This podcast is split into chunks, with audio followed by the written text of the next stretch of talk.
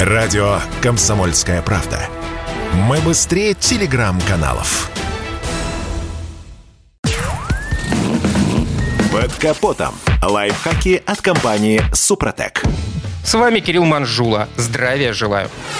При нынешнем росте цен на запчасти и расходники многие автовладельцы ищут, что естественно, способы сэкономить. Особенно, если это касается замены масла в двигателе. Вопрос частичного долива масла в первую очередь беспокоит тех, у кого моторы его едят. Масложор может быть как естественным, так и следствием серьезных проблем с двигателем. В последнем случае доливка лишь продлит агонию агрегату. Но вот несет ли в себе долив масла какие-то реальные плюсы? Да, новые порции масла чуть восстанавливают количество присадок и фрикционный состав. Но хватает этого ненадолго – Довольно быстро новые компоненты банально теряются в объеме того шлама, который скапливается в картере двигателя, а щелочное число и вовсе не может восстановиться до нормального уровня. Не надо забывать, что картер двигателя работает словно гравитационный фильтр, то есть часть тяжелых отложений опускается на дно и образует там нечто вроде каши. Эту грязь легко поднять со дна, например, резко нажав на газ.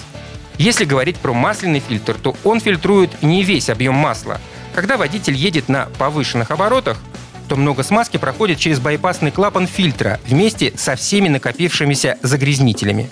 В результате грязь может попасть на подшипники, вкладыши коленвала или цепь газораспределительного механизма. Это снижает ресурс деталей и приводит к поломкам. Так что лучше масло менять сразу, а не заниматься доливкой. Однако есть и умельцы, которые все же меняют масло частично. Через масляный щуп они выкачивают около литра масла, меняют фильтр, а затем доливают свежее, Операцию проводят через 3-4,5 тысячи километров пробега. Такая щепетильность подкупает, но надо сказать, что расходников для подобной процедуры потребуется больше. Значит, и замена обойдется дороже, то есть экономии никакой. А еще нужно иметь в виду, что вся грязь при смене будет скапливаться в картере и смешиваться со свежим маслом. Со временем это приведет к проблемам.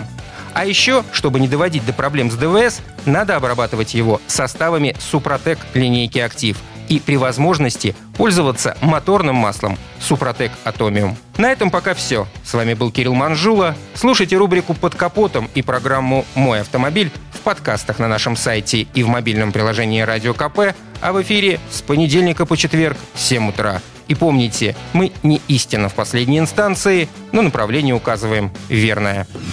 Спонсор программы ООО «НПТК Супротек». Под капотом. Лайфхаки от компании «Супротек».